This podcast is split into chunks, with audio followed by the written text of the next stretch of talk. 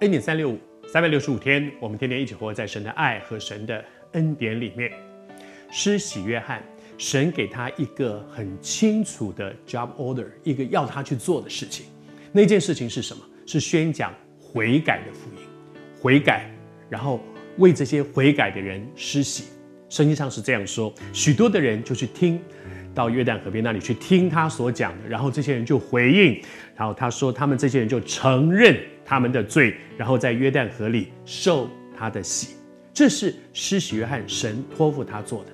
昨天和你分享，我们每一个人都有神托付我们在你现在的位置上为主去做的事。你是家庭主妇吗？如果神现在就呼召你成为一个全职的家庭主妇，在那个位置上去问主说：“那我可以为你做什么？”我认真的去做，不要在做家庭主妇的时候，天天想我想去做职业妇女，我不甘愿，为什么要在家里面？有一天去上班的时候，又想说我不想要在外面上班，累死了，我想要回家带孩子。在神给你的位置上，专注于神要你做的事，然后你认真的去做，那就是价值。施洗约翰为许多人的施洗啊，施洗他叫施洗约翰嘛，施洗洗礼。洗礼是一个宗教的仪式，但是关键不在洗礼这件事，关键在洗礼背后的一样东西，叫做承认他们的罪。如果没有一个真是从内心的承认我们的罪，去泡一泡那个水，那个水洗不干净我们的，哪一个水？几年前我到这个耶路撒冷去，然后就看到了那个约旦河，很多人都想要到那里去施洗，因为觉得那是当初耶稣受洗的那个地方。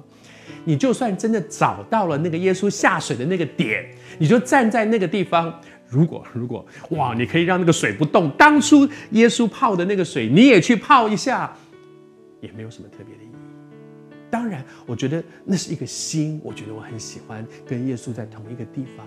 但是那个水并不特别，那个水也不会特别带来改变，除非人的心里面有一个真实的认罪悔改，这才是关键。求主帮助我们。更重要的，现在人大家都很喜欢讲说那个仪式感很重要啊，婚礼是仪式感。好，的毕业典礼仪式感要有一个仪式感，求婚要有一个仪式感，是啦，那个很值得纪念，我也觉得很好。但是，请你一定要记得，仪式不会带来生命的改变，真实的带来生命改变是人到神的面前来，承认自己的罪，接受耶稣基督成为我生命的主，那才是真实的生命的改变的关键，在基督里，而不是在。水里，再说，水不会洗净人的罪的，洗净人的罪的是耶稣基督，他在十架上为我们流的宝血。仪式感很好，但是不能够停留在外面的这些感觉，要进到生命里面，真实的认罪悔改，接受耶稣基督。